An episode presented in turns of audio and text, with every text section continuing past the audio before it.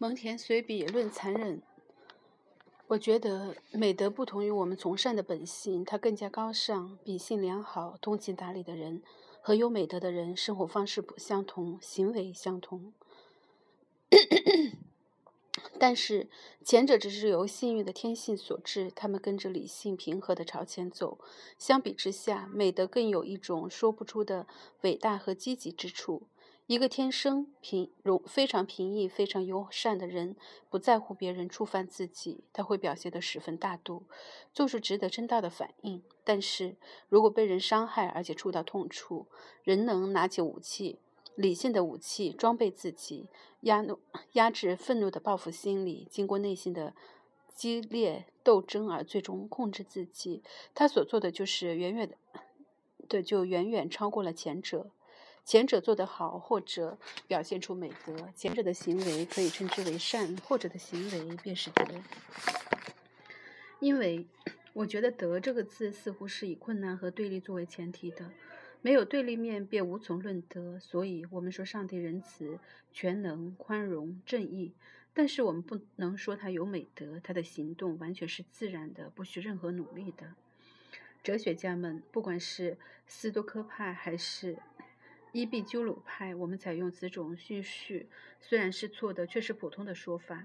有人指责阿尔塞奇拉斯，说许多支持他的学派的人改换名门庭，转投伊壁鸠鲁学派，却从未发生过相反的事。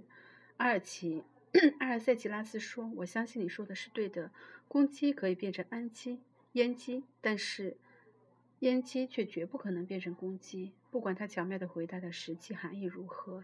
事实上，从言论和观念的坚定性和严格性而言，伊壁鸠鲁学派是毫不逊色于斯多哥派的。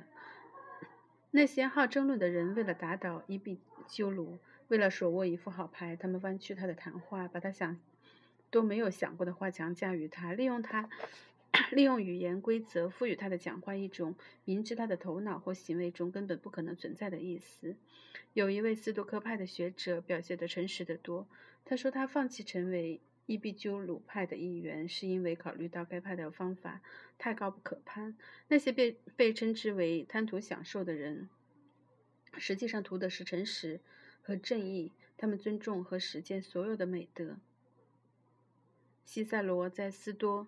科派和伊壁鸠鲁派的 哲学家里的哲学家里，我说，许多人都认为，光有随时随地准备实践美德的心，光有克服命运挑战的决心和想法是不够的，而且应该找寻机会验考验自己。他们希望找到痛苦、贫穷和蔑视。战而胜之，让灵魂得到安宁，让美德在奋斗中成种。塞内克说：“正因为如此，当时还有两派之外的埃帕米农达斯。”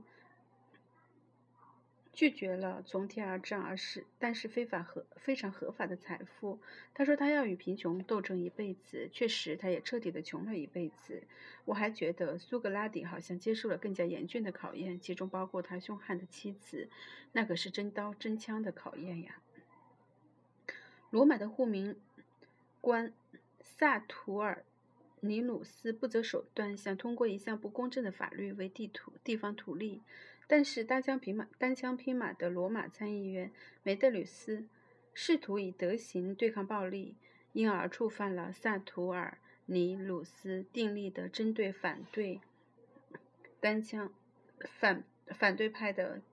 法律招来了杀身之祸。即使在这样的情形下，他还对着押解他去广场的人说：“做坏事太容易，也太卑鄙；做不冒风险的好事太平常；做有危险的事，才是一个品德高尚的人真正的责任。”梅代吕斯的这一番话，清楚地表达了我想证实的东西：美德拒绝与唾手可得为伍。这种便捷。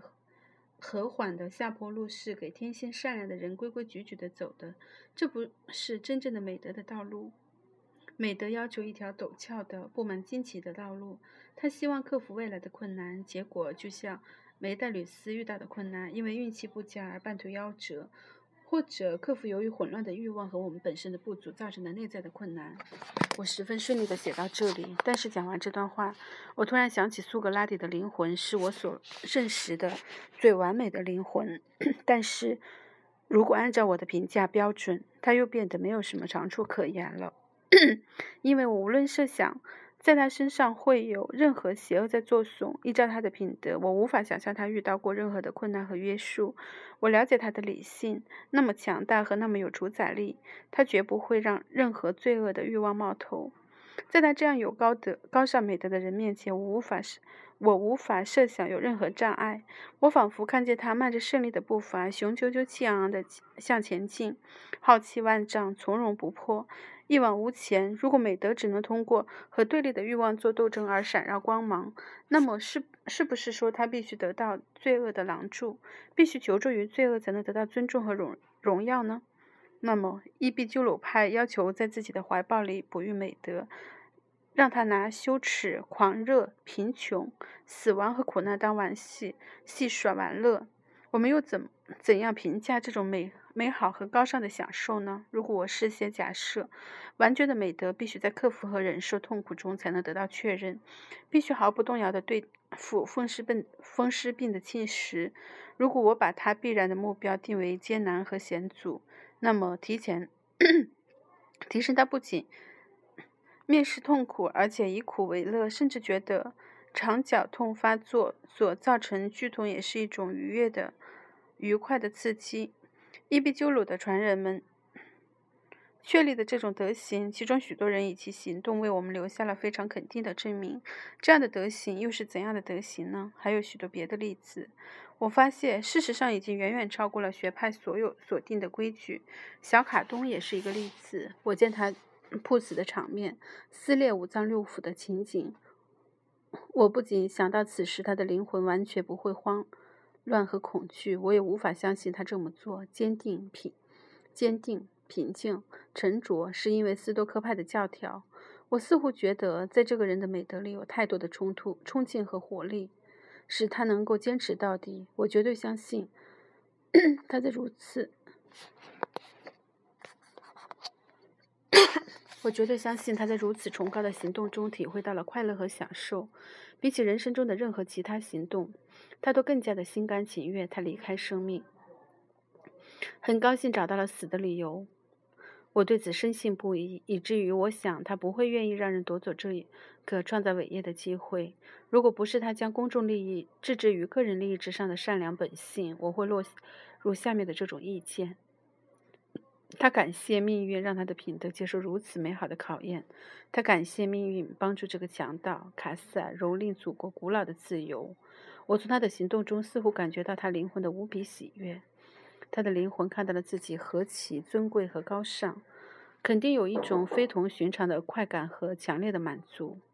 赫拉斯说：“他决心去死，更觉得分外的。”与有些人做出的庸俗无力的评论不同，如果评价一个慷慨、高贵和正直的心，实在是太低级了。他的灵魂不受名利驱使，而是追求事物本身的美。他看得清楚得多，而且完美得多。他手中操纵着机关，这是我们无法达到的。我很高兴，哲学界做出的判断，即除了小卡东，如此美好的行为不可能同样的发生在别人身上。只有他的生命才能如此结束。正因为这个道理，他要求陪伴他的儿子和参议员们根据个人的不同情况行事。卡东 天生具有难以置信的严肃性，始终不渝的坚定意志使其更加严肃，在原则问题上绝不让步。所以，他宁死不屈，与暴君不共戴天。死和生其实是一样的，就算死了，我们也还是原来的那个人。我总是用生来解释死。如果告诉我说某人的死看上去很壮烈，却活得很窝囊，我肯定他的死轻于鸿毛，他的死和他的生是一致的。因此所说从容的死，通过灵魂的力量获得视死如归的精神，我们能说他削弱了美德的光辉吗？头脑中真正有一点哲学思想的人，谁能想象苏格拉底在经受牢狱、枷锁和死刑之灾的过程中表现出来的仅仅是不怕死、不怕哭？谁不承认在他身上不仅表现出坚定和顽强？在他的谈话和对待死亡的方式中，还有一种说不出的新的幸福感和诙谐的愉悦感。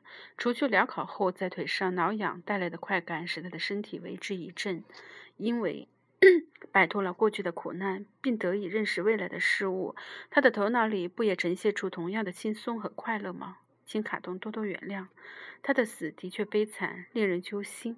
但是苏格拉底的死，我不知道怎么说，更加壮丽吧。阿里斯迪普对哀悼哀悼的人说：“但愿诸神让我像他一样的死得其所。”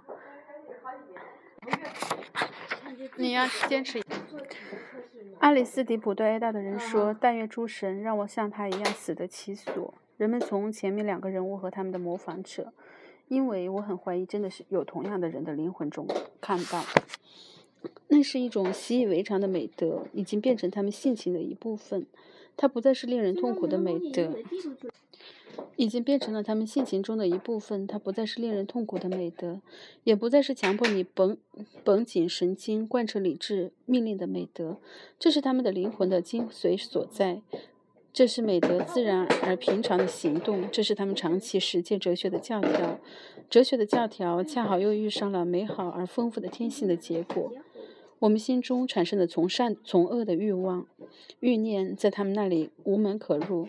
恶念刚一抬头，就被强大和坚韧的理心灵力量窒息和扑灭了。依照我的观点，通过崇高和神圣的决心，阻止诱惑产生。培养美德使罪恶的种子无地生根，比起花大力气阻止罪恶发展，遭到情欲突袭时才拿起武器阻止它并克服它，显然是更好的办法。而后一种情形也肯定比仅仅因为天性随和及善良，先天业务堕落和罪恶为好。因为在这第三种和最后一种情况，似乎可以使人清白，但是不同，不能使他具备美德，可以免做坏事，但是。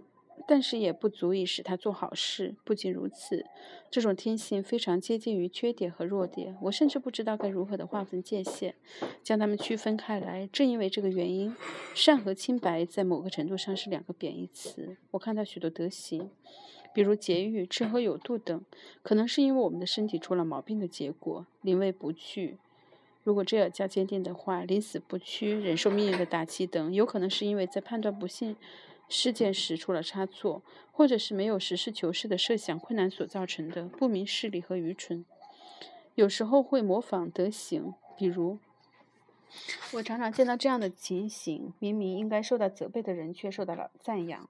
一位意大利的绅士有一次对我说了以下对他的同胞大不敬的话：意大利人的人的细腻，他们的思想之活跃，使他们可以远远地预期到威胁和麻烦。如果看见他们在正式危险之前早早做好了安全准备，你千万不要大惊小怪。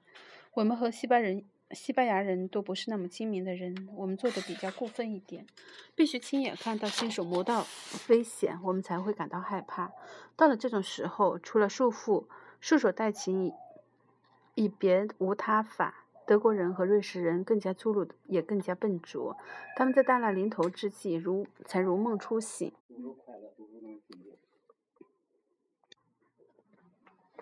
他说的很可能只是笑话而已。然而千真万确，在战争中，不顾一切横冲直撞的往往是新手。在被蛇咬过以后，他们就不会这样轻率了。维吉尔说。可恶渴望尚未得到的荣誉，希望首战告捷。这在第一次战争中会带来什么？那是不会不知道的。这便是为什么判断一个人的行为，我们必须考虑各种环境因素和完成行为的那个完整的人，然后才给他一个定论。现在来说说我自己，我有时候听见朋友们把本来是运气的东西说成是我的智慧，把本来是判断和思想上的优点说成是我的勇敢和坚韧。他们还给了我那个头衔，有的对我有利，有的对我不利。不管怎么说，我离佼佼者这个较为完美的第一情形，就是美德已成为习惯的阶段，还非常遥远，也没有表现出第二种情形里的应有的能力。我还没有竭尽全力控制困扰我的欲望，我的美德只是某种品德，或者说得更清楚一些，只是一种偶然的、突然的纯洁，因为我生来再放荡一点儿。我怕我的一生将变得十分可悲，因为我的心里还没有坚决对付哪怕是稍微激烈一点的欲望的经验，我不懂得如何争论和抗争，所以我今天能够避免许许多多的毛病，实在不觉得自己有什么功劳。赫兰斯说：“如果我的天性在总体上是正直的，缺点平常且不多，就像美丽的面庞上有几处淡淡的斑痕，我将它归功于我的运气，而不是我的理智。”命运将我降生在一个以诚实著称的家庭里。我有一个非常好的父亲，我不知道他是不是把他的一部分性格遗传给了我，或者说，家庭的榜样和我的童年时代所受的良好的教育在无形中起了作用。我出生如此，或者说还有别的原因。特拉斯说，或许是受到天秤座或天蝎座的眷顾，他们的严厉目光注视着我的诞生；或许是因为赫斯贝里海的暴君坐镇的摩羯座。不管怎么说，我憎恶大部分的不良习惯。有人问安迪斯坦纳最好学什么，他说不要学坏。他似乎特别强调这一点。我说我憎恶那些毛病，完全出于一种非常自然、完全个人的倾向趋向。我把襁褓中带来的本能和印记一直保存了下来。而且在任何环境底下都没有改变，甚至于我个人的判断，虽然在某些事情上确实偏离了常规，如果它有所改变的话，是很容易让我做出我天生憎恶的行为的。我要说一件丑陋的事，丑恶的事，怎么丑恶也得说。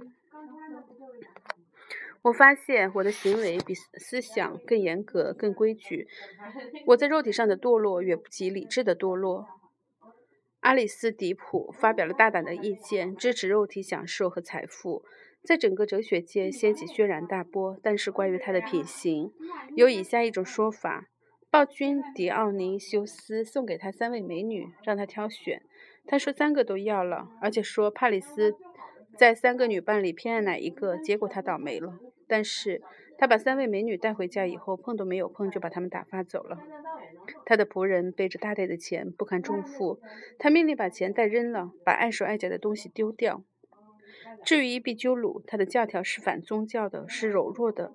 他在一生中表现出非常殷勤和勤奋。他写信给朋友说，他仅仅靠面包和清水度日。他让朋友寄点奶酪给他，让让他哪一天做想做大餐的时候使用。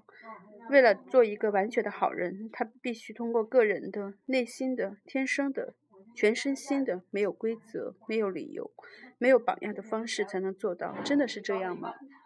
感谢上帝，我的放纵还不算是最坏。我的心里毫不留情地谴责他们，因为我的判断能力还没有被他们破坏。相反，我抨击自己放荡的行为比抨击别人的更厉害。但是事情到此为止。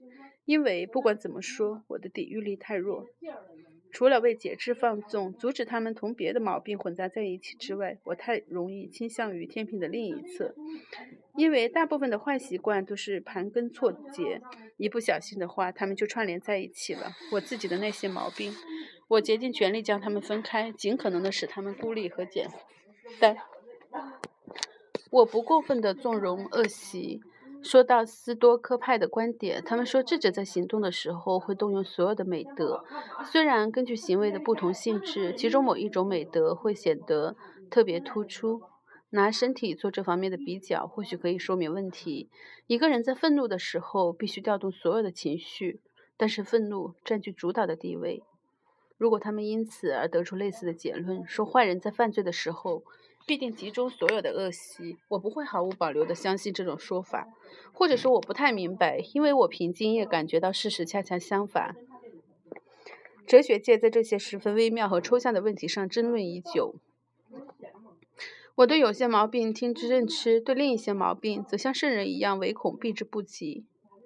同样。亚里士多德的支持者者们同样怀疑恶习之间存在不可割裂的紧密关系。亚里士多德认为，一个谨慎和正派的人也可能在欲念方面无所节制。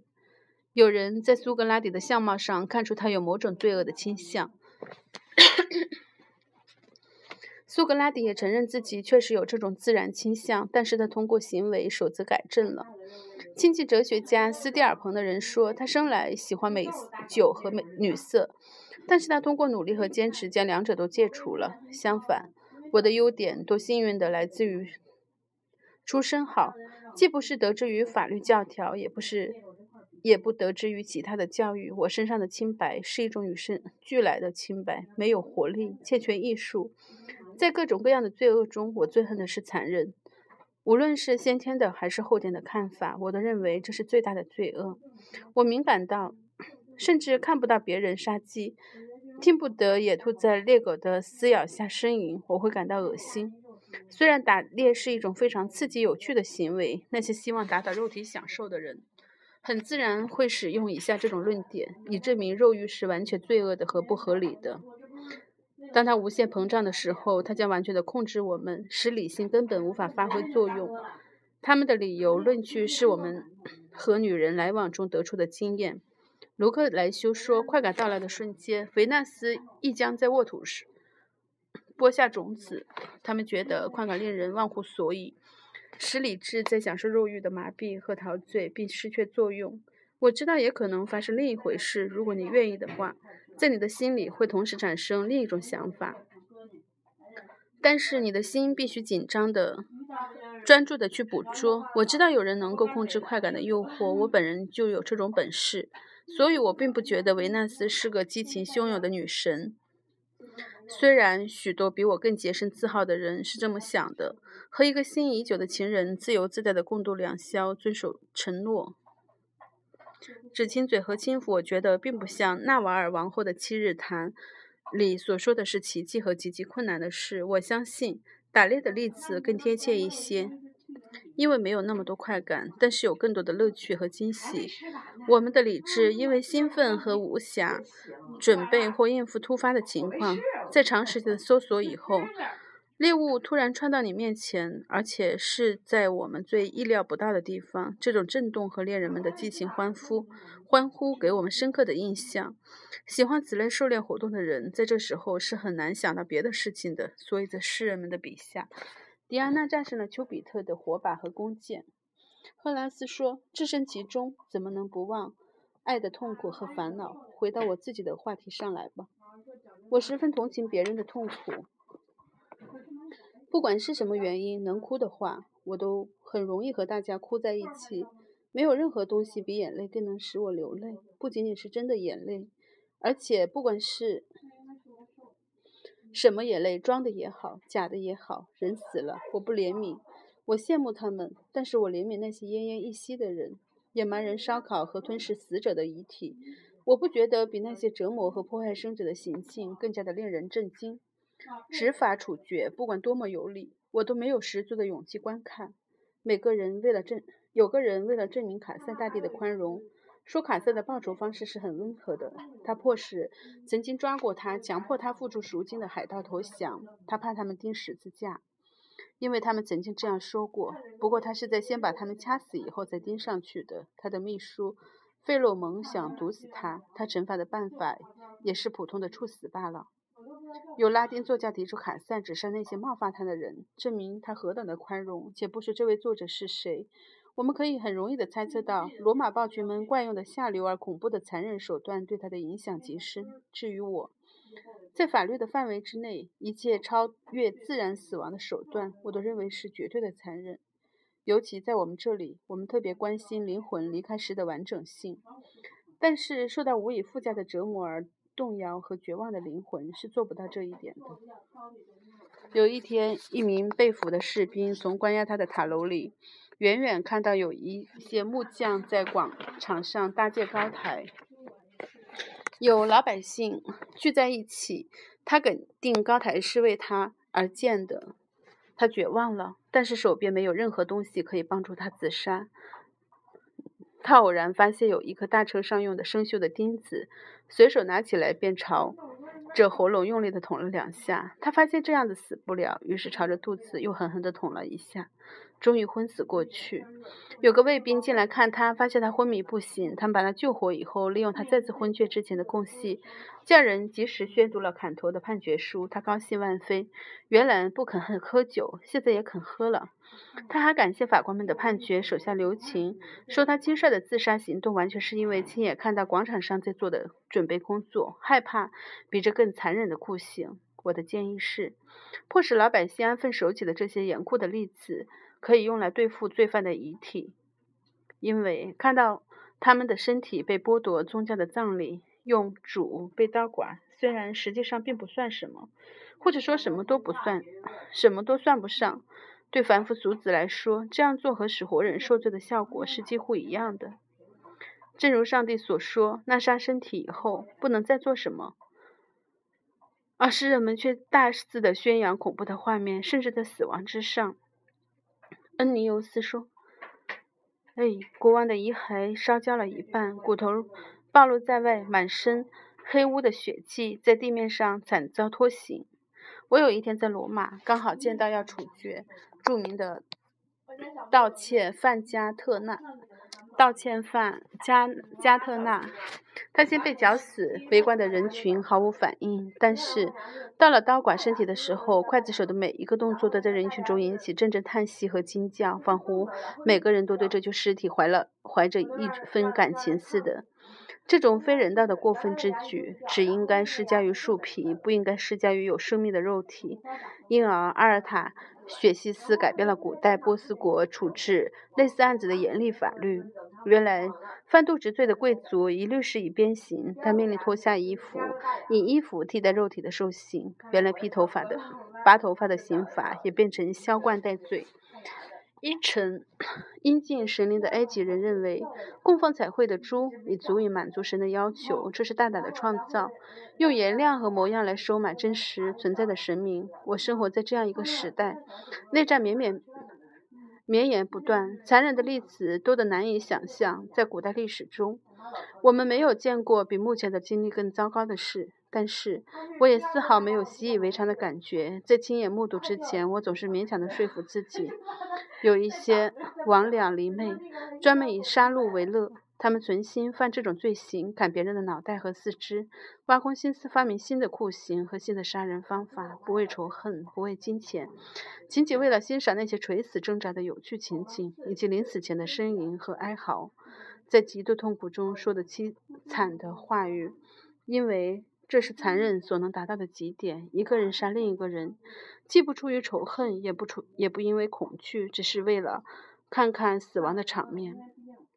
塞南克说：“从我而言，每次看到追逐和杀杀害无辜、无助，对我们造成对我们不造成任何伤害的小动物，我都感到心情沉重，就像通常出现的情形：一头精疲力竭、走走投无路的小鹿。”最后退回来，自动的匍匐在我面前，泪水连连的苦苦哀求。维吉尔说：“他似乎是用悲鸣和鲜血在哀求。”对我来说，这始终是一幅非常令人难受的图画。我不太去抓活生生的动物，抓住了一般也会放生。毕达哥拉斯甚至像打鱼的和捕鸟的买来放生。我想，这是第一次短。见沾上了野生动物的鲜血，对待动物的血腥的行为，反映出人性残忍的天然倾向。在罗马稍稍习惯了斗兽的场面以后，我们来谈谈人和斗士。我担心大自然本来就赋予人赋予人某种不人道的天性，没有人去看动物界的嬉戏和爱抚来消磨时间，但是人人都会很乐意见他们相互撕咬和残杀。但愿人大家不要嘲笑我对动物的这种同情心，因为神学也教导我们要爱护动物。我们在某一位主人的安排下住在这座宫殿里，我们在这里伺候他。动物和我们都是这个大家庭里的一员，这个家有理由要求我们尊重和爱护他们。毕达哥拉斯借用埃及人的灵魂转世说，后来这种学说又被许多民族，特别是被我们的。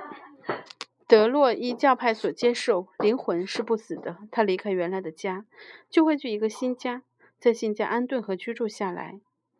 古代高卢人的宗教认为，灵魂是永恒的，它不停的迁移，不断的变换地方，从一个人的身上到另一个人的身上。而且他们的想法里还加入了神的意志，因为他们说，根据灵魂的品行，当他还在亚历山大身上的时候，神已经为他指定了另一个要去的身体，一个多少必须付出辛苦，但是与他的身体相称的地方。上帝把灵魂关在野兽的克洛迪安说，上帝把灵魂关在野兽的身体里，残忍的灵魂关在熊的身上。窃贼的灵魂关在狼的身上，他把狡猾的灵魂关在狐狸身上。